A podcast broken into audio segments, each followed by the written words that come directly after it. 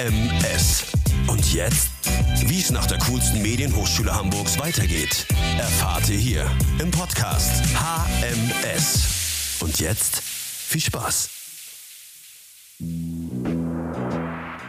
Willkommen beim HMS und Jetzt Podcast. Dieses Mal wieder mit einer ehemaligen Studentin aus dem Filmstudiengang. Ich habe mich mit der Kamerafrau Monika Plura unterhalten und sie hat mir voller Begeisterung erzählt, warum sie ihren Job so liebt. Wir haben darüber geredet, wie es ihr gelungen ist, in der Branche Fuß zu fassen und welchen Vorteil es hat, wenn man gemeinsam mit der Zwillingsschwester schon als Kinder Filme macht und was das für ihre jetzige Karriere aktuell bedeutet.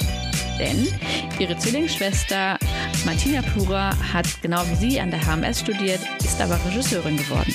Und als sich das Gespräch gerade dem Ende neigte, kamen wir doch noch darauf zu sprechen, wie kompliziert es sein kann, gerade als junge Mutter in einem noch sehr männlich dominierten Beruf Familie und Karriere unter einen Hut zu bringen. Daher ist dieser Podcast etwas länger als die Gespräche, die ich bisher geführt habe. Und ich bin Monika total dankbar, dass wir diese kleine Extraschleife noch gedreht haben.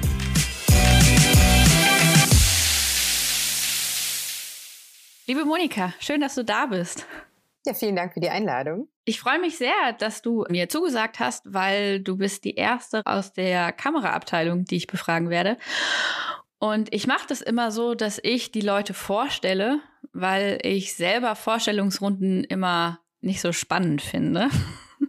weil man sich selber vorstellt und ähm, immer wieder das Gleiche erzählt. Und deswegen stelle ich dich vor mit den Dingen, die ich so ergoogeln konnte über dich. Ja, gerne. Monika, du bist 85 in Neuwied in Rheinland-Pfalz geboren. Du bist die ältere von äh, euch zwei Zwillingen. Du hast eine jüngere Zwillingsschwester Martina und man muss euch beide gemeinsam erwähnen, weil eure Karrieren untrennbar miteinander verbunden sind. Nach dem Abi hast du diverse Praktika beim Film gemacht. Und wenn ich mich nicht irre, war kein Kamerapraktikum dabei. Wenn das so stimmt, wie es bei Crew United steht. ja, ich habe das rausgenommen, glaube ich. Dann können wir das nochmal klären. 2008 bist du nach Hamburg gezogen und hast an der HFBK Film studiert. Bis 2012. Was für ein HFBK-Studium ziemlich schnell ist, muss man sagen. Ja. Und dann bist du direkt ein Flur weiter nach oben gegangen, in den ersten Stock an die HMS und hast dort von 2012 bis 2014 Kamera studiert. Deine Zwillingsschwester hat dort Regie studiert zum gleichen Zeitpunkt und ihr habt auch dann danach, ähm, wenn ich mich nicht irre, ist es Nordlicht, nee, hm, ein Nordlicht, ja. Vorstadt ja. Rocker war Nordlicht, euer gemeinsamer Spielfilm, euer gemeinsames Debüt gemacht. Seitdem stehen bei Crew United mehrere Filme und Serien bei dir in der Vita, also von Tatort über Soko zu verschiedensten Sachen, auch einige Werbespots sind dabei. Und jetzt, glaube ich, bist du aktuell am Drehbuch schreiben. Ja. Das, was du ganz früher als Kind schon mal gemacht hast. Ja. Und hast auch gerade etwas abgedreht. Genau bin gerade abgedreht, sozusagen jetzt selbst am Schreiben und aber auch in Vorbereitung auch schon für das nächste Projekt. Also alle drei Sachen. Dann würde sich nämlich direkt meine allererste Frage anschließen, die mir dann aufgekommen ist, als ich das alles gelesen habe. Woher nimmst du diese Energie? Ähm, die Energie, die kommt einfach so von sich aus, weil das einfach mir alles so viel Spaß macht. Ich muss sagen, das ist halt wirklich mein Traumjob und ich wüsste auch gar nicht, was ich sonst machen würde und das ist halt einfach echt das, was ich seit ich klein bin, machen wollte. Und es ist immer noch heute so, dass ich teilweise oder oft am Set stehe und äh, denke, boah, ist das cool, dass ich überhaupt jetzt hier drehen darf und äh, dafür auch noch Geld bekommen und einfach, ja, dass es alles so gekommen ist und so gut läuft. Das heißt, es gab eigentlich nie die Idee, was anderes zu machen, dass du Kamerafrau werden willst und dass du damit deinen Lebensunterhalt verdienen willst, ist schon immer so gewesen. Ja, beziehungsweise Filmemacherin. Ähm, und ich weiß, meine Schwester hatte mal einen kurzen Punkt, wo sie überlegt hatte, ah, was mache ich denn? Vielleicht mache ich doch was Richtiges, wo man es irgendwie einfacher hat. Hat kurz mal überlegt, Lehrerin zu werden. Das habe ich ihr ganz schnell wieder ausgetrieben. Und ähm, ich glaube, das ist das Gute dadurch, dass wir Zwillingsschwestern sind, wir motivieren uns halt gegenseitig immer total viel. Und ähm, selbst wenn man irgendwie mal das Gefühl hat, okay, ja, irgendwie läuft gerade gar nichts, und mein Telefon klingelt nicht, dabei habe ich Zeit und könnte doch drehen. Wo seid ihr denn alle? Warum meldet ihr euch denn nicht? Ja, dann motiviert sie einen da auch immer total. Und andersrum, ich sie aber auch. Und ja, da gibt's wirklich, also für mich gab's eigentlich nur, ja, das, dass ich halt immer Film machen wollte. Oder Computerspiele-Entwicklerin. Das war noch davor, da war ich aber noch kleiner. Und mit elf Jahren kam dann auf, okay, ähm, nee, Filme machen wäre irgendwie das Schönste, wenn das geht. War denn von Anfang an klar, dass du diejenige bist, die die Kamera in die Hand nimmt? Oder habt ihr euch am Anfang, jeder macht alles gemacht? Am Anfang haben wir äh, jeder eigentlich alles gemacht. Und ähm, dann kam es dazu, also wir hatten mit elf Jahren bei einem äh, Videokurs mitgemacht. Da sind wir in Ferien nicht weggefahren und von der Stadt wurde dann so ein dreitägiger Mädchenworkshop angeboten. Da konnte man dann halt lernen, wie schreibt man irgendwie einen Film, wie über das Schauspiel hat man auch selbst gespielt und dann Kamera geführt und dann nachher das Ganze schnell zusammengeschnitten, noch auf äh, VHS-Kassette damals.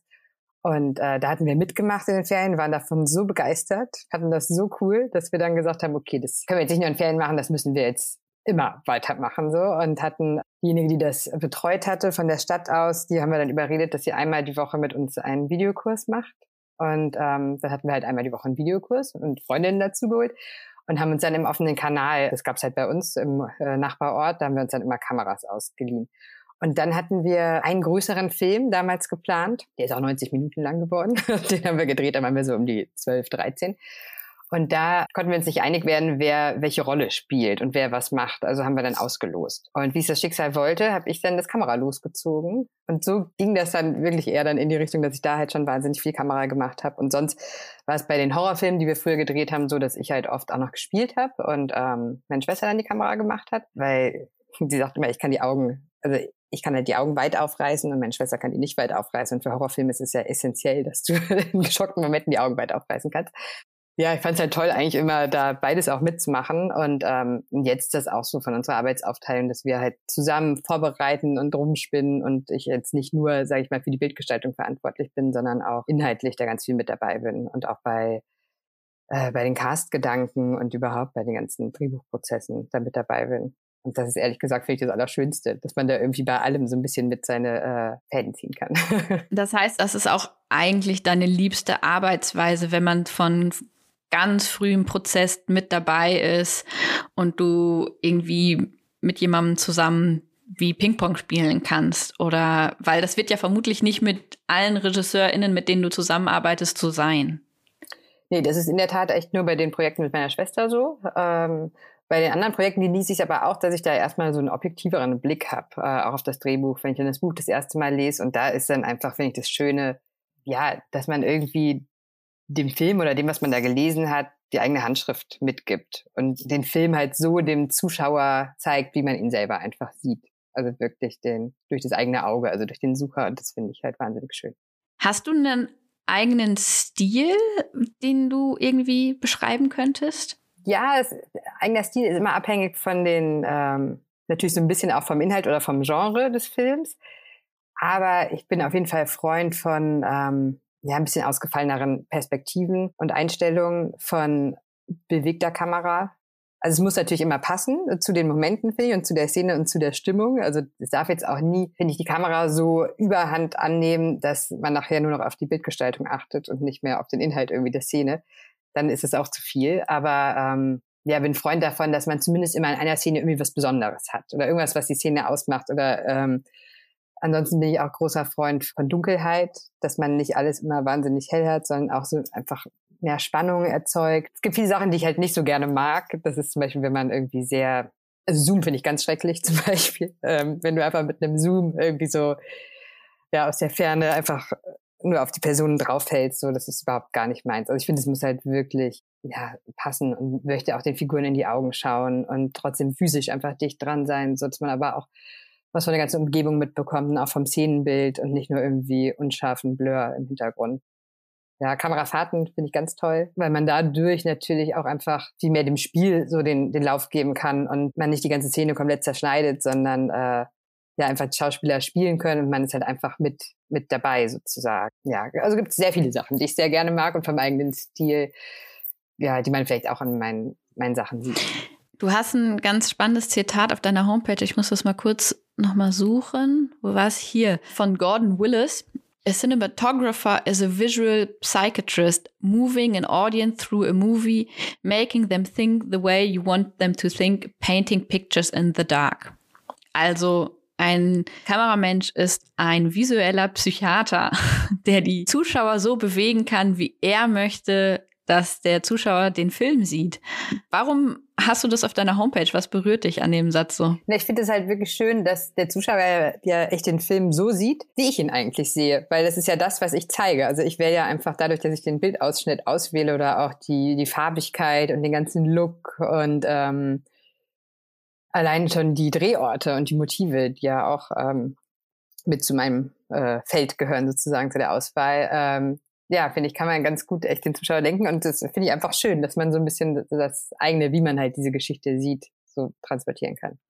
Wann hast du festgestellt, dass du da diese Macht hast?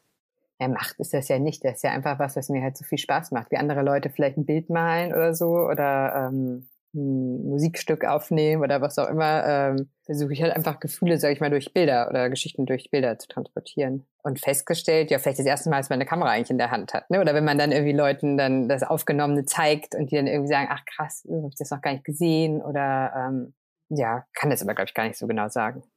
Ich weiß noch, dass ich diesen Moment hatte im Studium, wo ich zum ersten Mal einen Film analysieren sollte und ähm, der Professor in Dortmund hat das so gemacht, dass man richtig, man sollte die Szenen zählen, die es gibt, die Schnitte da drin zählen und das dann kategorisieren, ob das nahe, weite ähm, Fahrten und so sind. Hm. Und dann hatte man nachher so eine Excel-Tabelle, wo das sich so analysiert hatte. Und dann hatte man das beim ersten Film gemacht und dann aber im nächsten Semester hatte man das beim nächsten Film und das war so komplett anders. Und dann hat man, habe ich dann festgestellt, ach krass, oh, das macht echt richtig was aus. Ja. Und war total fasziniert davon, dass es auch so Zahlen auf einem Papier tatsächlich sind. Mm. Ja, das stimmt, ja.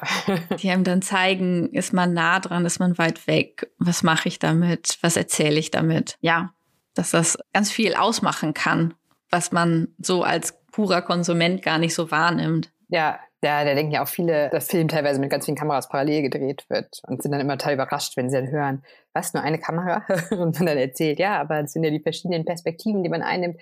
Dann, dann wird es halt nochmal gespielt und nochmal gespielt und das weiß der Laie ja an sich gar nicht. Und ähm, ich finde, es macht auch einfach so viel Spaß aufzulösen und sich halt wirklich zu überlegen, okay, wie ist jetzt der Filmeinstieg, wie möchte ich das man in den Film kommt, weil ja gerade, finde ich, der Anfang am wichtigsten ist, ob man irgendwie am Ball bleibt oder ob man einfach umschaltet. Das sind ja wirklich die ersten Sekunden, die da entscheidend sind. Und da versuche ich dann auch immer halt einfach, dass es irgendwie was Besonderes ist. Dass es irgendwas ist, wo ich jetzt selber, wenn ich da jetzt einfach rumseppen würde oder so, dass ich auf jeden Fall sagen würde, ach krass, das will ich sehen, wie geht's da weiter.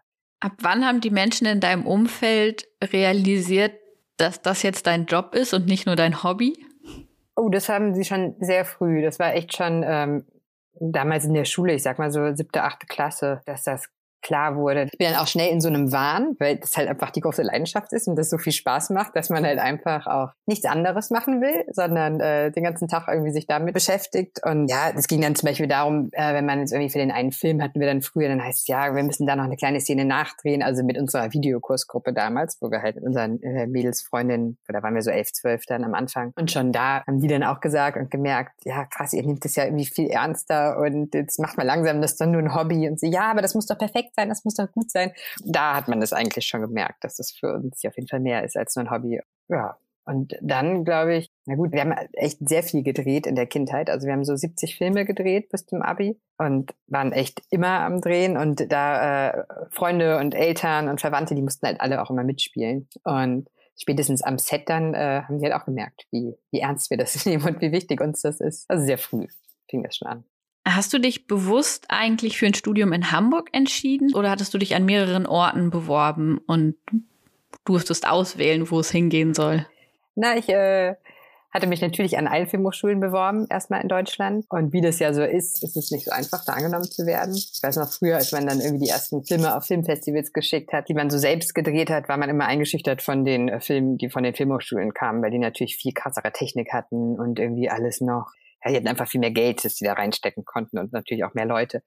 Und dann war immer wirklich der große Traum, okay, wir müssen an die Filmhochschule. Und dann haben wir uns auch ähm, zusammen beworben, damals meine Schwester und ich, dass wir ähm, so einen spannenden Film gedreht haben. Der eine Teil 1 eingereicht und dann an der spannendsten Stelle war dann Cut. Und dann hat der andere Teil 2 des Films eingereicht und äh, in der Hoffnung, dass wir dann beide genommen werden. Und aber das erste Jahr sollte es nicht so sein. Da kamen nur Absagen. Da war ich aber auch noch sehr jung. Da war ich gerade mit dem Abi fertig, also 19. Bei einigen Filmhochschulen war ja auch dann irgendwie die Bewerbungs das, ja, du musstest mindestens irgendwie 21 Jahre alt sein, was ja auch Sinn macht, oder 22 Jahre alt. Dann habe ich dann in der nächsten Runde nochmal versucht, das Jahr darauf, und wurde dann in Hamburg genommen, an der HFBK. Und das Schicksal wollte das dann so, dass meine Schwester, die wurde in Köln genommen, an der, an der KRM, an der Kunsthochschule für Medien. Was total witzig war, weil wir Zwillingsbrüder dann auch als Dozenten hatten. Also ich hatte Pepe Dankwart in Hamburg als Dozent und sie hatte Didi Dankwart. Und dann haben wir immer Koproduktionen gemacht, obwohl wir ja eigentlich nicht zusammen an der gleichen Schule waren, aber das ging dann dadurch und das war super. Eine spannende Parallele mit den, mit den Brüdern. ja. Sollte dann anscheinend so sein. Habt ihr eigentlich an der HMS auch alle Filme zusammen gemacht oder habt ihr da auch durchgewechselt mit anderen, anderes Regie- und Kamerateam? An der HMS hatten wir den ersten Film zusammen gemacht und den letzten Film zusammen. Und zwar vor allem der letzte Film wichtig, weil das ja irgendwie der Film ist, mit dem man dann irgendwie rausgeht. Und für mich war es aber auch wichtig, mit anderen Regisseuren natürlich zusammenzuarbeiten, weil man als Kamera hast du ja einfach wesentlich, ich habe ja mehr Zeit eigentlich und kann mehr Projekte im Jahr machen. Und irgendwie wäre es ja auch doof, wenn, wenn alle denken, ich arbeite nur mit meiner Schwester zusammen und ich will ja auch mit anderen zusammenarbeiten. Und genau, deswegen hatte ich den zehn Minuten nicht mit ihr gemacht, aber dann den ersten Film und den letzten. Gab es nach der HMS mal eine Zeit, wo du gedacht hast, oh Gott, ob das hier was alles wird und ob das klappt und ob man damit jetzt Geld verdienen kann? Oder hat es nahtlos alles gewuppt? Nee, natürlich gibt's ja so diese Tiefpunkte, die, glaube ich, jeder hat, der irgendwie frisch von der Filmhochschule kommt oder auch schon davor, wo man irgendwie zu Hause sitzt und denkt, ja, hm, keine Ahnung, ob ich da irgendwie mal Geld mitverdienen kann oder ob ich überhaupt angerufen werde. Und dann ist es ja irgendwie als Kamerafrau ein bisschen schwieriger, finde ich teilweise noch, als, als wie vielleicht als Kameramann. Weil also hatte ich zumindest das Gefühl am Anfang noch, dass man irgendwie mitkriegt, ja, hier ganz viele Kollegen werden angerufen und es wird ganz viel gedreht, aber man selber irgendwie denkt so, ja, Mist, warum ruft denn bei mir keiner an? Und dann arbeitet man irgendwie an seiner Webseite und macht dies und das und überlegt, wie kann ich denn irgendwie noch mehr Akquise machen? Und hatte da auf jeden Fall auch so den Punkt, ähm, wo ich so ein bisschen frustriert war. Vor allem, weil es ja gut ist, klar, mit meiner Schwester zusammenzuarbeiten und in der Hoffnung, da irgendwie ein Projekt äh, an Land zu ziehen als Debütfilm. Aber ich wollte natürlich irgendwie auch mit anderen Regisseuren zusammenarbeiten, dass ich jetzt bei denen auch auf dem Zettel bin. Dann weiß ich noch, dann, äh, ich hatte zum Beispiel beim Max Ophüls Festival, da gab es so ein Speed-Dating. Und da hatte ich mich beworben und da konnte man dann, äh, da hatte ich dann Regisseure getroffen. Da habe ich ein Speed-Dating mit äh, fünf verschiedenen Regisseuren gehabt und man musste halt vorher irgendwie so aufschreiben, das Match oder wen man gerne hätte, wen man spannend findet. Und dann hat es halt bei so ein paar Leuten gematcht sozusagen und mit denen habe ich mich dann da getroffen. Was auch super war, weil ich mit dem einen habe ich dann später eine Soko gedreht zusammen. Ähm, mit äh, der anderen Regisseurin, die ich kennengelernt hatte ich einen Kurzfilm zusammen gedreht. Also da sind auf jeden Fall ein paar Zusammenarbeiten bei entstanden. Zu der Frage, ob das alles so gewuppt hat, äh, so schnell, ne, am Anfang, da, das war einfach Glück. Da ähm, weiß ich noch, das war im Oktober 2014, also genau in dem Jahr, als wir fertig wurden an der HMS. Da saßen wir in meinem Zimmer, meine Schwester und ich, und haben so ein bisschen, ja, so Zukunftstalk, nenne ich es mal, und äh, haben überlegt, ja, ah, war irgendwie alles so ein bisschen frustrierend auch. Und dann meinte meine Schwester so, ja, du hast ja Glück, Monika, du kannst ja, du wirst ja vielleicht öfters mal angerufen von irgendjemandem, weil irgendjemand abgesprungen ist oder eine zweite Kamera irgendwie gesucht wird, aber jetzt irgendwie eine zweite Regie wird ja nie gesucht. Das ist ja schon sehr selten. Und dann hat ein paar Minuten später das Telefon bei ihr geklingelt und es wurde eine Regie gesucht, eine neue, weil jemand abgesprungen ist. Und das war halt in der Tat von dem Debütfilm. Da war das, ähm, das Drehbuch war halt nicht aus unserer Feder, aber es war eine Berliner Produktionsfirma, die Weidemann war es, auch zwei Brüder und die hatten jemanden, äh, die hatten halt Hamburger Leute gesucht, vor allem weil dieses Nordlichtprogramm, das ist ja halt so ein Nachwuchsprogramm, vor allen Dingen halt für Hamburger, und ja, deswegen hatten sie dann neue Hamburger Regie gesucht für das Projekt. Und dann weiß ich noch, dass Martina meinte dann, ja, ähm, schickt das Buch mal rüber und überhaupt. Und wenn dann aber auch nur mit meiner Zwillingsschwester als Kamerafrau. Das war vorher, wenn sie auch mit so ein paar Leuten über Debütfilme gesprochen hat, ähm, immer erstmal nicht so einfach. Dann haben die erstmal sofort alle Angst bekommen und so, was, ja, aber dann haben wir ja zwei Debütanten, oh Gott, und äh, ja, nee, wenn, dann braucht man ja auf jeden Fall einen erfahrenen Kameramann an der Seite, wenn schon die Regie ganz unerfahren ist. Ja, und das ist aber auch genau was gewesen, was sie halt total doof fand und auch meinte, dass äh, genau das will sie eben nicht, sondern sie will ja gerade diesen frischen Wind und auch da wir eh seit klein auf zusammenarbeiten, ähm, mich unbedingt dabei haben. Und das war echt cool, da haben sie sich dann auch drauf eingelassen. Und so kam dann relativ schnell der Debütfilm, den wir dann im April 2015 gedreht haben. Und auch sehr sportlich, äh, 22 Drehtage insgesamt. Ja, zuerst manchmal 23, dann wurde für eine Woche vor Drehbeginn wurde dann noch ein Drehtag äh, aus Kostengründen gestrichen. Und dann war aber auch schon der Tag der Premiere festgelegt, und zwar ähm, 1.11. in Hamburg beim äh, Filmfest Hamburg.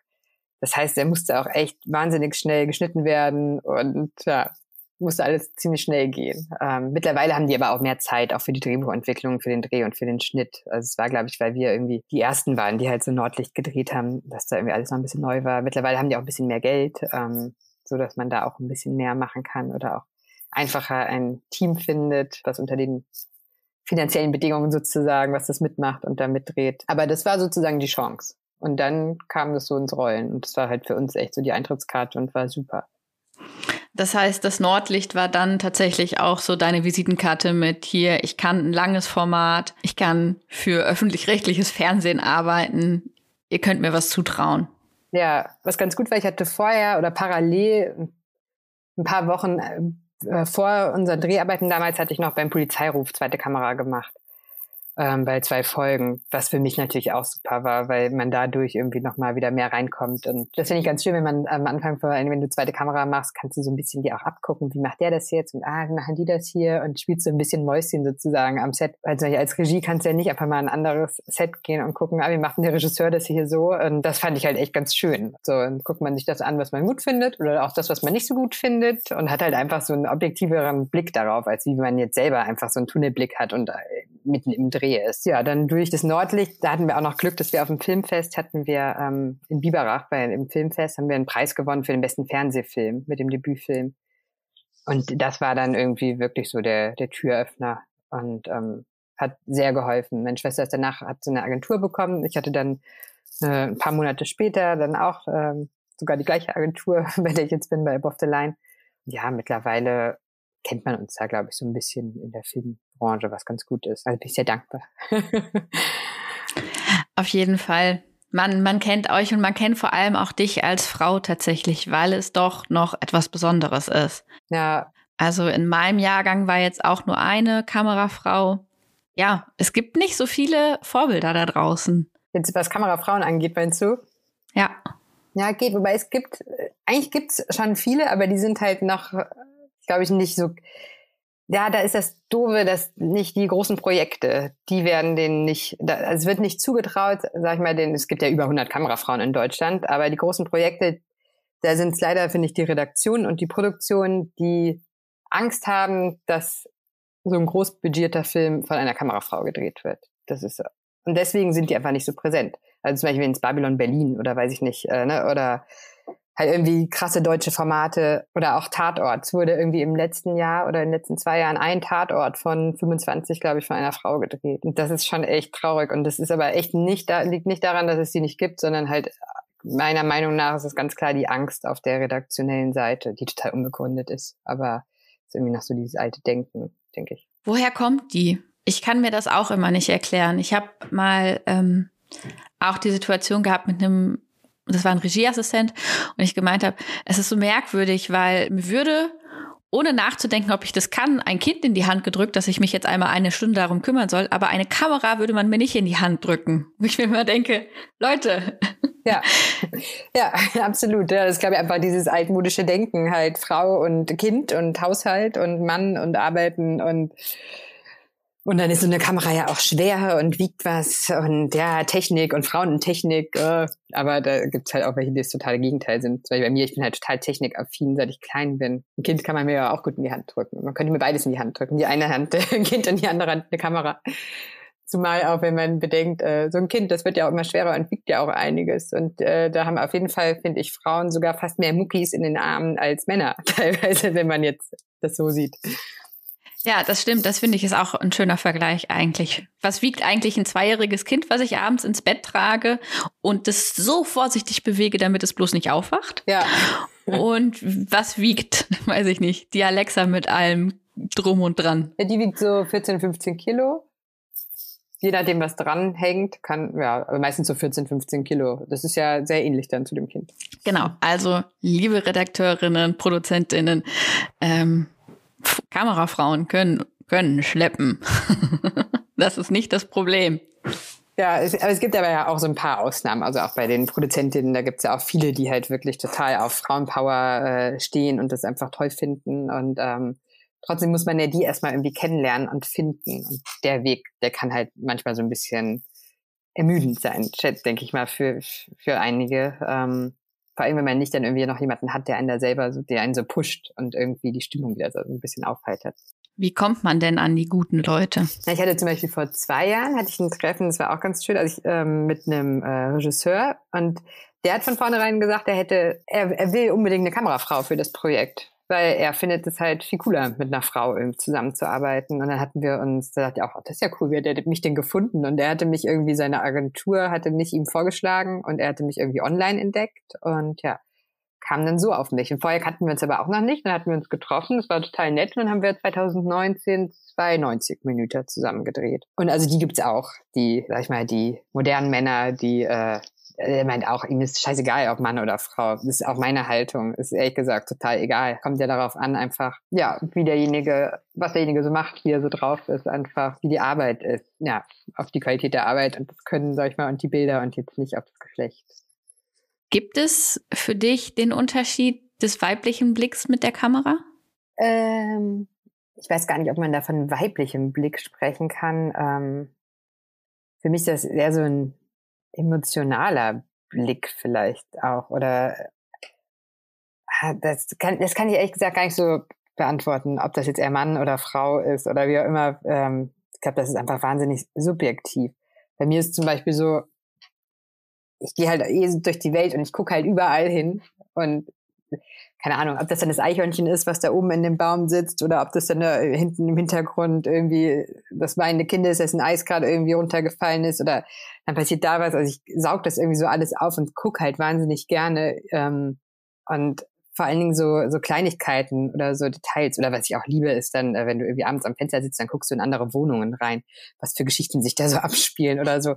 Und bei mir ist es, glaube ich, einfach, ja, dass, dass mir das so Spaß macht, halt dieser Blick auf, ja, auf so kleine Alltäglichkeiten, die aber nicht jedem auffallen. Oder halt irgendwie Sachen, die was aussagen, die aber nicht jedem sofort so bewusst sind. Und ich kann mir aber auch gut vorstellen, dass das Männer auch haben. Also, ähm, wobei man es vielleicht häufiger bei Frauen sieht, aber das, das kann ich ehrlich gesagt gar nicht so genau sagen. Oder wie siehst du das? Ich glaube, es gibt so ein paar ähm, Kernszenen, in denen es dann einen Unterschied macht, ob es ein Mann oder eine Frau ist. Also ich glaube, da geht es vor allem irgendwie um Gewaltdarstellung und um Sex. Ich könnte mir vorstellen, dass es da bei Frauen und Männern einen Unterschied gibt. Ah ja, gut, ja, ja, vor allem Sex, ja, ja, oder ja, ja, ich glaube auch was, was jetzt eher so ein Männerding ist, würde ich jetzt mal sagen, oder was ich zum Beispiel ganz schrecklich finde, wenn äh, wenn die Frauen im Film morgens früh zum Beispiel aufwachen und dann sind die perfekt gestylt einfach das Haar sitzt und äh, das Make-up, alles sitzt und sehen einfach total Beauty aus. Und sowas finde ich halt total ätzend, weil es einfach nicht der Realität entspricht. Und ich gucke auch gerne eine Figur an, die einfach ein bisschen fertig aussieht. Für mich müssen die nicht immer alle, auch Kommissare, die müssen doch nicht die ganze Zeit Beauty-mäßig aussehen und dann sitzt da noch das Löckchen und die Locke, dabei haben die eigentlich gerade irgendeinen Mordfall zu lösen und nicht gar nicht die Zeit, eigentlich ja die ganze Zeit in der Maske zu sitzen vorher. Da denke ich manchmal, das ist äh, auf jeden Fall so ein Ding, wo vielleicht Männer jetzt ja gar nicht so darauf achten, aber das fällt mir persönlich dann auf. Ähm, oder ja, auch Sexszenen, das ist halt, ja, da mag ich einfach irgendwie Authentizität. Ja, voll. Und halt, ja, einfach mal die Kamera auch auf was anderes richten. Also wenn es wenn es die Geschichte einer Frau ist, die sich in einen Mann verliebt, dann muss man ja auch den Blick von ihr, was sie an ihm gut findet, zeigen und nicht sie. mhm. Also macht für mich total Sinn. Ähm, wie entscheidest du, was du drehst? Das entscheide ich ehrlich gesagt aus dem Bauch zum einen. Also wie toll ich das Projekt finde, äh, wie gut ich das Drehbuch finde oder die Geschichte, ob die mich reizt. Dann ist es natürlich so ein bisschen aber auch, dass man gucken muss, dass man seine Miete zahlen kann und Familie ja noch hat, die man irgendwie jetzt auch ein Kind ähm, was irgendwie finanziert werden muss. Und, und dann ist natürlich noch die Frage, wie viel wird denn sonst eh gerade gedreht? Also gibt immer die Hochphasen im Sommer, wo ganz viel gedreht wird und dann gibt's ja die, die Winter, an denen eigentlich nicht so viel gedreht wird. Und aber dann ist es ja auch so, dass eigentlich, sobald eine Anfrage kommt und man es toll findet, das Projekt, und man sagt zu, dass man ja einfach dann schon das Projekt zugesagt hat. Und ich finde, da muss man auch einfach so loyal sein. Es kommen danach natürlich immer noch weitere Anfragen, dass man aber einfach, wenn man einmal zugesagt hat, auch dazu steht und es halt macht kannst ja nicht einfach irgendwen hängen lassen, wenn du es schon versprochen hast, dass du das drehst. So, das finde ich total wichtig. Ja, Hauptding ist aber eigentlich auch das Buch und das Projekt, wie gut finde ich jetzt was. Meine Agentin sagt immer, ich muss auch ein bisschen auf, man muss natürlich auch ein bisschen gucken, ne, was auch so auf der Vita steht. Äh, dann natürlich mit, äh, wie die Bedingungen sind, auch wie die Drehorte sind, wo man dreht, was ist spannend. Also am spannendsten finde ich ist natürlich immer irgendwas, was jetzt nicht sofort da spielt, wo man es immer irgendwie spielen hat. Also jetzt Studio und Kommissariat ist jetzt nicht das Spannendste, finde ich, sondern da gibt es halt einfach andere spannendere Sachen. Das stimmt. Das ist aber gehört eigentlich äh, zur Grundausbildung jedes deutschen Filmemachers, dass man Verhörinterviews irgendwie gut inszenieren muss, weil es wird kommen. ja, absolut. Da wird man nicht drum herum kommen. Also es macht ja auch Spaß, aber es ist halt auch eine Herausforderung, sie immer wieder interessant darzustellen. Ja. Du machst ja aber nicht nur Kameraarbeit, sondern du schreibst auch. Genau, und das jetzt echt seit einem guten Jahr wieder, was total cool ist. Dadurch, dass ich ja früher halt auch schon vor dem äh, HMS-Studium hatte ich ja Film schon studiert ähm, an der HFBK und da war halt auch, da war es eigentlich eher Schwerpunkt Regie, obwohl ich immer Kamera gemacht habe bei den Kommilitonen bei den Filmen. Und hatte aber auch Wim Wenders war mein betreuender Dozent, der auch super ist. Und dann hatte ich äh, da halt auch äh, Drehbücher geschrieben, selbst inszeniert und alles. Und ähm, ja, liebt das auch total und liebe einfach das Schreiben. Und dann hat sich die Chance ergeben, dass wir ähm, auch zusammen mit meiner Schwester, dass ich da gerade zwei Projekte habe. Zum einen schreiben wir gerade einen Zweiteiler für die De Ghetto, das ist ganz schön. Und das andere Projekt, das ist ein Spielfilm, das ist auch noch geheim, da kann ich jetzt leider nichts zu sagen. Das ist aber auch ein ziemlich cooles Projekt. Ja, und das ist irgendwie so zugeflogen, dass äh, wir von der Produzentin angerufen wurden und sie gefragt hat, ob wir denn nicht auch, weil wir ja auch schreiben und ähm, hatte halt sonst auch viel also ich habe immer schon geschrieben, nur ist das immer nicht so nach außen gedrungen, sage ich mal, weil auch an der HMS musste man ja die Filme dann ver verfilmen von den Drehbuchstudenten. Und ja, deswegen ist es einfach schön, dass das alles so gekommen ist und dass man jetzt auch schreiben kann. Weil ich deine Frage nicht ganz beantwortet habe, wie es dazu kam. Aber Ist es denn etwas, was du jetzt bewusst fokussierst, weil du jetzt auch Mama bist und das vielleicht mit den Arbeitszeiten und Kinderbetreuungszeiten einer Kita besser vereinbar ist, ist oder ist es Zufall, dass das jetzt parallel passiert?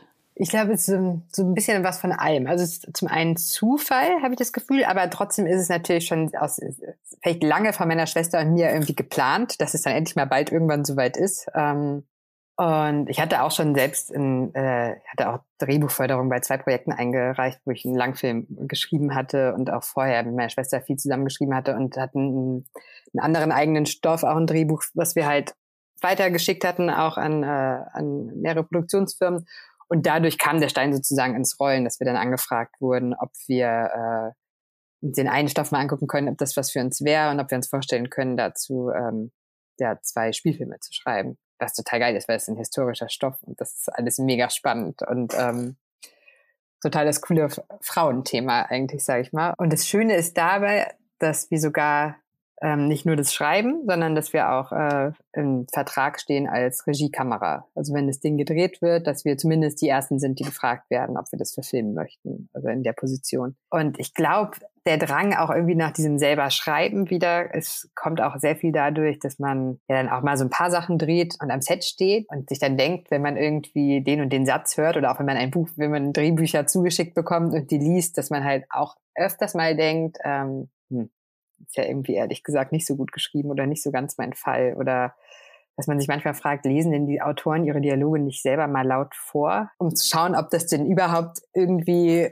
ob man so spricht? Und ja, das hatte ich dann irgendwie häufiger auch oder dass ich halt dann echt irgendwie am Set stand und dachte, boah, was drehst denn du jetzt hier gerade? So, und dann ist ja gut, das drehe ich jetzt, weil ich ist ganz gutes Geld, aber irgendwie ist es doch eigentlich nicht das, warum ich angefangen habe mit Filme machen oder warum ich äh, Filme machen will. Man will ja irgendwie eigene Geschichten erzählen, vor allen Dingen und ähm, ja, was mitteilen einfach und irgendwie ja jetzt nicht wieder den und den Mordfall da äh, zeigen zum Beispiel. Und so kam das dann vor allen Dingen und es ist total schön. Es macht wahnsinnig viel Spaß. Und dann ist es natürlich jetzt noch optimal, dadurch, dass man jetzt ja irgendwie auch Mama ist, äh, funktioniert das super. Also es ist halt echt wie so ein Schicksal, dass das gerade so kommt. Ja, funktioniert sehr gut. Und jetzt auch heutzutage mit äh, Zoom oder irgendwelchen Online-Programmen kann man halt auch sehr gut über die Ferne schreiben.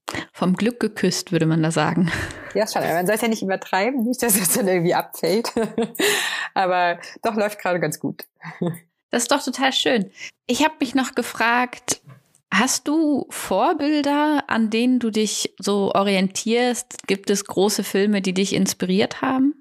Oh, da gibt es viele Filme.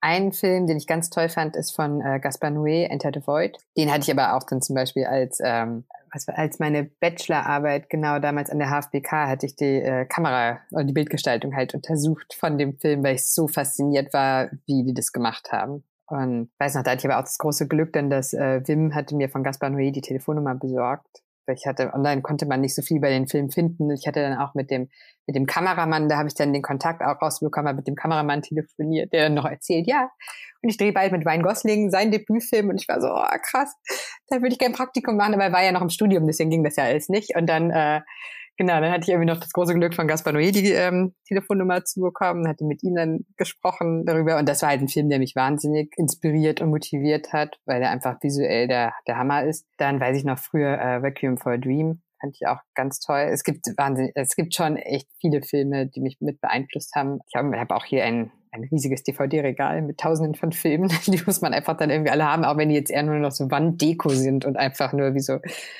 Kunst da an der Wand hängen und man ja eigentlich eher online bei Netflix oder wo auch immer gerade alles gucken kann. Ja, da gibt es einige. Ich glaube, das wäre jetzt zu lang, das alles ganz auszuführen. Aber es ist auch immer schön, finde ich, als Referenz, sich dann auch wieder Sachen anzuschauen und ja, rumzuspinnen, wie das da gemacht wurde, wie man jetzt, jetzt das machen würde und worauf man Lust hat.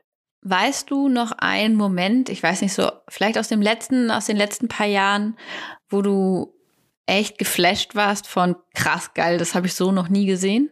Jetzt in dem Film, meinst du? Oder ähm, mhm. ja, einmal halt Enter the Void, diese eine Szene, weiß nicht, ob du die Szene kennst, da wird, ähm, es ist eigentlich so ein Drogentrip, der ganze Film. Und da so ein Typ, am Anfang hast du die erste halbe Stunde, die ist aus der Ego-Perspektive, also sozusagen subjektiv aus den Augen des Hauptdarstellers gedreht, der dann ähm, nachher plötzlich auf der Toilette erschossen wird. Und dann verlässt, sagt er so in sich zusammen und die, man hat ja immer noch seine Ego-Perspektive gehabt, auch vorher mit Blinzeln und allem und auch wie er so einen Drogentrip nimmt. Und du siehst halt durch seine Augen den Drogentrip und alles. Und nachher, wenn er halt stirbt, fährt die Kamera aus ihm raus sozusagen. Und du bist jetzt plötzlich nur noch über dem Ganzen und siehst ihn als dritte Person. Und die Kamera fliegt die ganze Zeit über das komplette Geschehen und fliegt über die Räume zu den anderen Figuren, was wie wo passiert und das fand ich halt, also da habe ich mich halt echt gefragt, wie haben die das gemacht? Ähm, und war einfach total geflasht davon. Allein oder ähm, wenn ich gerade, was gab's, gab's da sonst noch einen ähnlichen Film? Ja, vor allem da ist halt auch, dass du wirklich eine halbe Stunde lang in einer Perspektive bist, ohne Schnitt. Das ist die Perspektive aus den Augen mitsamt Blinzeln und Drogentrip und alles, bis er dann erschossen wird. Und ja, das fand ich einfach so spannend und gut gemacht.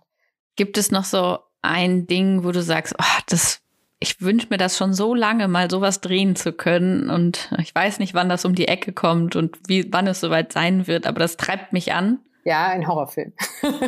Oder ich nenne es mal nicht Horrorfilm, sondern eher Psychothriller. Halt wirklich das, also ich habe ja mit meiner Schwester früher angefangen, äh, klein mit Horrorfilm, weil das war irgendwie am aller einfachsten zu realisieren. Und wir kommen aus so einem kleinen Ort, da gibt's halt nicht viel aber tolle Wälder, wo man also echt cool was drehen konnte. Und ja, auf so einem Psychos-Villa oder sowas hätte ich richtig Lust. Aber jetzt nicht was Übernatürliches oder sowas, sondern einfach, wo viel mit Vorstellungen oder halt dem, was man sich so im Kopf vorstellt und mit Sounds und mit Bildern einfach gearbeitet wird. Also sowas finde ich großartig. Und dann im Idealfall sowas vielleicht für Netflix oder sowas würde ich sofort drehen. einfach, dass man ein bisschen was Internationales dreht, was einfach auch wesentlich mehr gesehen wird. Und ich finde halt, dass du dich echt bei so ein bisschen was Unheimlicherem, ah, hätte ich so Lust drauf, mich einfach auszutoben. Und äh, finde, man kann halt da einfach eine super Stimmung transportieren. Und ansonsten natürlich gerne, also irgendwas auf irgendeiner Karibikinsel, da bin ich natürlich auch sofort dabei. es ist noch genug zu tun für dich. Ja, ach, da gibt's noch viele Sachen. Gibt es einen Tipp, einen Rat, den du mal bekommen hast, den du selber total wertvoll findest, den du äh, mit uns teilen wollen würdest? Ja, äh, die Ruhe bewahren und geduldig sein. Also einfach gelassen, geduldig, die Ruhe bewahren und so ein bisschen den Überblick. Und zwar das eine, vor allen Dingen Geduld zeigen. Ähm, also den Tipp hatte ich halt damals von meinem jetzigen Mann bekommen, als wir noch nicht verheiratet waren und auch noch nicht zusammen waren weil ich halt auch, ja, mich hat so in den Fingern gejuckt. Ich wollte unbedingt drehen, drehen, drehen, halt nach der Filmhochschule. Und man sitzt dann wie so auf heißen Kohlen und will aber doch und will, aber da gibt's ja irgendwie gerade nichts, was man jetzt schon drehen könnte oder äh, hat jetzt da noch nichts. Und dass er auch meinte, ja, so einfach warten, es wird schon alles kommen. Und dann auch, wenn man dann dreht, finde ich, und am Set ist, dann ist es auf jeden Fall, finde ich auch, die Ruhe bewahren und immer einen Überblick behalten weil es macht überhaupt gar keinen Sinn, da irgendwie, finde ich, hektisch zu werden oder panisch. Das äh, überträgt sich dann, finde ich, immer direkt irgendwie auf den Rest des Teams oder vor allen Dingen auf die, die Schauspieler. Also da ganz souverän sich eher so ein bisschen, finde ich, im Hintergrund auch halten und ja, so dass man da einfach Vertrauen ausstrahlt, Vertrauen und Gelassenheit und dass man ja so, ein, so eine gute Stimmung damit hat. Und was aber auch noch ganz wichtig ist, es bringt ja jetzt auch nichts, einfach zu Hause zu sitzen und die ganze Zeit abzuwarten. Davon passiert ja jetzt auch nicht. Also, man muss ja schon ein bisschen präsent im Vorfeld sein. Ähm, da ist es halt, finde ich, Filmfestivals oder Netzwerken, also vor allen Dingen auf Filmfestivals Netzwerken. Dass man äh, schaut, gut, das ist jetzt gerade ein bisschen schwieriger zu Corona-Zeiten, das ist so ein bisschen doof, aber ähm, da gibt's ja sonst auch so ein paar digitale Sachen äh, was, äh, oder Workshops, an denen man sonst teilnehmen kann. Ähm, um irgendwie ein bisschen Netzwerken und Leute kennenzulernen. Weil ich finde, das ist schon so, Vitamin B ist da echt schon das A und O, dass man halt einfach auch irgendwie andere Leute trifft, sich so ein bisschen austauscht oder auf Filmpremieren geht oder so einfach, dass man, ja, oder halt wirklich auf der Berlinale sich immer zeigt, wenn was ist, oder Filmfest Hamburg, dass man einfach irgendwie so ein bisschen bei den Leuten auch präsent ist oder wenn die Filmförderung eine Veranstaltung macht, selbst wenn es nur irgendwie ein Zoom-Meeting online ist oder sowas, dass man da einfach, ja, sich auch zeigt, dass man, ja, dass Leute auch wissen, ah, guck mal, stimmt, die gibt's ja auch noch. So.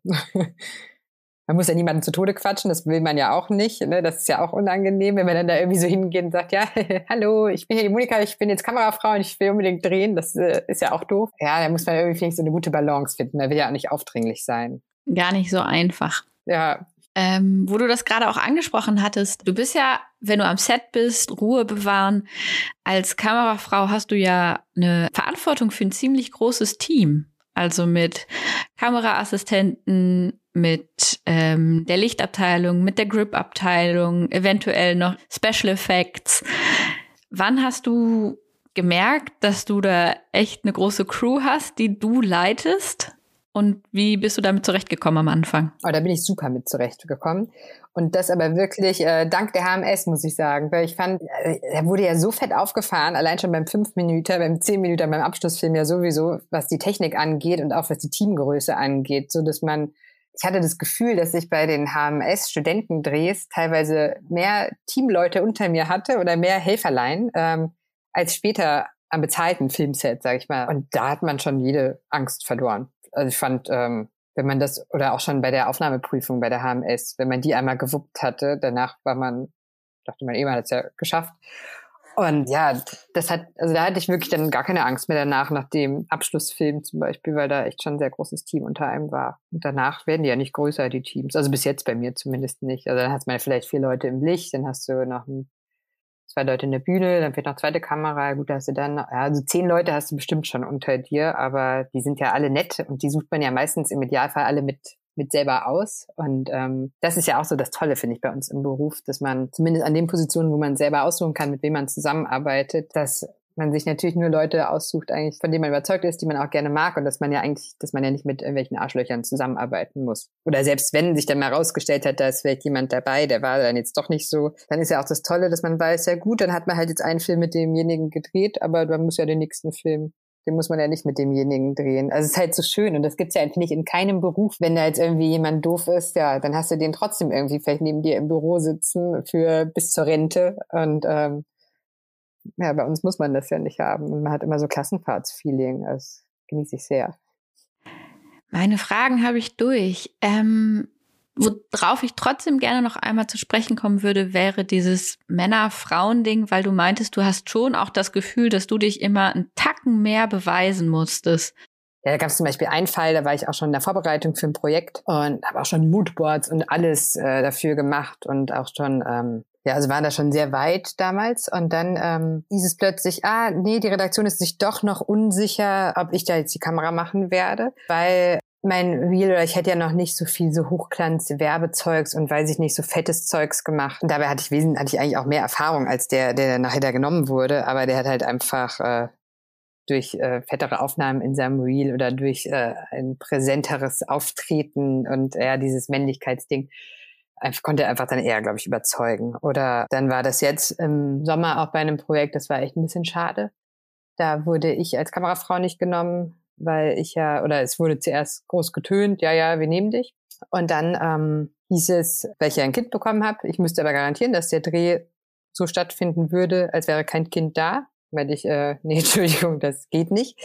Es wird ja ein Kind da sein und das kann ich jetzt auch nicht verheimlichen. Natürlich wird, werde ich so versuchen zu drehen, aber das kann ja jetzt nicht dieses Kind verheimlichen, was da ist und was dann vielleicht auch mit anreisen wird und um das, was ich mich auch mal kümmern muss. Aber natürlich werde ich trotzdem drehen. Und hatte da auch, also dann war kurz, war auch äh, das in der wurde darüber gesprochen, ob mein Mann und ich uns das auch teilen, weil er ja auch Kameramann ist, dass wir halt zusammen das machen. Und dann wurde aber auch argumentiert, ja, das ist, also es war nachher auf Seiten von Redaktion und Produktion sehr viel Angst, dass das dann vielleicht alles nachher nicht so funktioniert, wie sie sich es vorstellen. Ja, und dann, äh, ich garantiere auch nicht, dass es hundertprozentig so sein wird, wie als wäre kein Kind da. Ähm, und was dann so ja schon so ein kleiner Schlag in die Magengrube war, als ich dann erfahren habe, dass dann das Projekt von einem Kameramann gemacht wurde, der auch gerade Papa geworden ist. Das Kind war zwei Monate älter oder ein Monat älter. Und das ist halt was, was mich im Nachhinein ähm, einfach irgendwie ein bisschen wütend macht oder wo ich auch denke, ähm, ist halt so eine familienunfreundliche Branche, vor allem eine kinderunfreundliche Branche. Und das, ähm, ja, ich finde, da müssen wir uns in Deutschland echt was von den skandinavischen Ländern abgucken, dass das halt einfach ein bisschen anders läuft. Ähm, ich meine, jetzt, es gibt auch tolle Beispiele, wo es jetzt anders läuft. Zum Beispiel drehe ich jetzt im, ähm, im Sommer äh, auch einen Kinderfilm. Ähm, die sind da total offen mit, mit sowas. Oder auch jetzt, als ich jetzt wieder gedreht hatte, im Januar, Februar, da hatte ich auch trotzdem noch gestillt teilweise und da wurde total Rücksicht drauf genommen, dass irgendwie ich nicht mehr Arbeitsstunden habe als so und so viel. Oder also zumindest hatte ich noch gestillt, als wir die ersten Motivtouren hatten. Jetzt auch nicht mehr, aber ähm, da wurde dann halt auch wirklich Rücksicht drauf genommen und das fand ich toll. Ähm, hat trotzdem alles genauso geklappt, wie wenn jetzt kein Kind da wäre. Ne? Aber ja, da wird es einem, finde ich, nicht ganz so leicht gemacht. Oder man kriegt auch so ein bisschen mit bei, ähm, bei Schauspielerinnen in der Branche, die verheimlichen, dass sie schwanger sind oder verheimlichen, dass da ein Kind ist, weil sie Angst haben, dass sie die Rolle dann nicht kriegen. Oder sie auch schon äh, Frauen kennengelernt habe, denen wurde dann äh, die feste Hauptrolle gestrichen, als sie dann gesagt haben, ich bin schwanger und Vorwürfe wurden gemacht, warum denn die Produktion nicht in die Familienplanung einbezogen wird, wo ich mir auch denke, ja, Entschuldigung, aber äh, ja, also da würde ich mir wirklich wünschen, dass es alles so ein bisschen offener und lockerer wird. Oder man sich auch so ein bisschen Beispiel nimmt an den grünen Drehpass ja sehr gut, ähm, den es gibt in Hamburg, ähm, aber würde mir viel mehr einen familienfreundlichen Drehpass wünschen, der, ähm, der dafür plädiert, dass am Wochenende, also vor allem des Freitagabends, keine Nachtdrehs stattfinden. Und wenn am Freitagabend Nachtdrehs stattfinden, dass am Montag versetzt angefangen wird und nicht morgens früh. Weil das ist leider, finde ich, echt gang und gäbe. Und es nervt, finde ich, so sehr, egal ob man jetzt Familie hat oder ob man keine Familie hat, aber es steht einem ja einfach auch äh, ein Wochenende zu. Und äh, manche drehen ja nicht immer da, wo sie gerade wohnen, sondern ähm, sind ja einfach dann fernab von zu Hause und dass man einfach jedem ermöglichen kann, dass er am Wochenende nach Hause fährt und seine Familie sieht oder seine Freunde einfach oder halt einfach in seinen vier Wänden ist ähm, oder Besuch bekommen kann. Und das finde ich halt ja nicht so cool. das ist auch ein anderes Thema, ne, wo ich abgeschweift bin, aber das irgendwie finde ich sowas, wo irgendwie nie so viel drüber gesprochen wird. Und ich finde es so wichtig eigentlich. Ich finde, das ist ein super Vorschlag, einen familienfreundlichen Drehpass auch äh, zu initiieren, weil ja, es ist leider normal, dass man zehn bis zwölf Stunden arbeitet und abwesend ist. Ja, und ich finde, das ist ja auch nur, also es wird halt in den tragenden Positionen, also in den Head-Offs oder bei Schauspielerinnen oder Regie, Kamera und sowas, da kriegt man das ja vielleicht auch noch mit, dass darüber gesprochen wird und sowas, aber finde ich, wo es irgendwie als ganz normal angesehen wird, dass es selbstverständlich ist, dass sie gucken, wo ihre Kinder bleiben, ist äh, in so Abteilungen wie jetzt Kostüm oder Garderobe oder halt einfach oder auch Regieassistenz, Script Continuity, da fragt irgendwie gar kein Mensch nach, ob die denn auch Familie haben oder sowas. Und dann hört, kriegt man plötzlich mit, ach krass, die Kinder sehen jetzt irgendwie vier, fünf Wochen ihre Kinder nicht und die sind jetzt bei der Oma untergebracht oder ist extra ein Au-pair-Mädchen jetzt da und kümmert sich um die Kinder und das muss natürlich auch alles irgendwie aus eigener Hand finanziert werden. Ähm, ja, ach, das wäre so cool, wenn es einfach an so Sets Kitas oder Kinderbetreuung gäbe, wo alle Filmschaffenden einfach ihre Kinder mit hinbringen und ähm, ja, die machen sich eine gute Zeit und spielen und die Eltern arbeiten. naja. Das finde ich ist ein schönes Schlusswort. Die Vorstellung, ein, ähm, ein Kita-Anhänger ähm, noch da zu haben. Nee, wie sagt man Aufenthalt? Ein Kita-Aufenthalt ja. noch am Set zu haben. Neben der Maske, Garderobe, dem Licht-LKW steht ein Kita-Wagen. Ähm, genau. Das finde ich super. ja. Das ist ein äh, schönes Bild als Schlussidee. Ja, sehr gut. Ja, vielen Dank, Monika, dass du dir die Zeit genommen hast, uns ein bisschen von deinem Werdegang zu erzählen. Ja, sehr gerne. Ich hoffe, ähm, die Zuhörer haben es bis hierher überhaupt geschafft und nicht schon vorher abgeschaltet. Nein, glaube ich nicht. Das ist äh, sehr spannend, was du alles erzählt hast. Und es macht vor allem Mut für Leute, die überlegen, auf die Filmschule zu gehen oder gerade abgeschlossen haben, einfach an sich zu glauben, durchzuhalten. Tiefs werden kommen, aber man braucht einfach ein bisschen Geduld und ein bisschen Ruhe. Und wenn man an sich glaubt, dann klappt das schon. Ja, auf jeden Fall. Ja. Okay, super. Vielen Dank. Ja, gern.